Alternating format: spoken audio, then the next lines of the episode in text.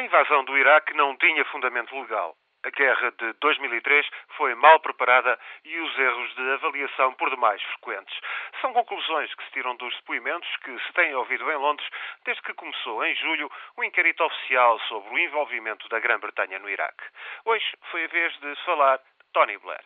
O antigo Primeiro-Ministro diz agora que as informações sobre o programa de armas de destruição maciça de Saddam Hussein pareciam corretas na altura, mas o que verdadeiramente o levou a decidir-se pelo apoio a George Bush para uma invasão foram, afinal, os atentados de 11 de setembro. Ou seja, se Saddam Hussein era tido até então como uma ameaça, capaz de ser contida por sanções ou mesmo ameaça e repetição de ações militares, a partir de então, a partir dos ataques da Al-Qaeda aos Estados Unidos, tudo mudou. No final de 2001, é certo que Blair sabia que o Iraque nada tinha a ver com Osama Bin Laden. Sabia disso, mas afirma que desde então decidiu ser inaceitável aceitar que um regime brutal e opressivo, foram estas as suas palavras esta manhã, tivesse armas químicas e biológicas capazes de, a qualquer momento, poderem provocar um morticínio. Portanto, Blair acabou por colocar o dedo na ferida.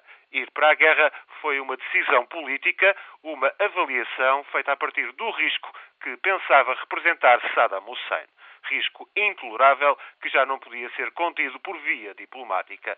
Tudo decorreu daqui e as dúvidas por esclarecer sobre se a decisão de partir em guerra foi logo tomada de acordo com Bush em abril de 2002, algo que Blair nega sem convencer muito, até perdem importância. A invasão de março de 2003 era fatal porque Blair alinhou com Bush ao considerar ser imperioso derrubar um regime um homem visto como um risco estratégico intolerável. O depoimento de Blair deixa ainda muitas dúvidas, mas o essencial ficou bem claro e evidente. Num mundo de alto risco terrorista, Saddam tinha de ser aniquilado. Fosse como fosse, tinha de ser derrubado. Coisa que Blair ainda nega, ao dizer que tudo foi tentado pela via diplomática. Mas o depoimento do antigo chefe do governo de Londres é isso que deixa a descoberto. Saddam, afinal, também foi uma vítima de Bin Laden.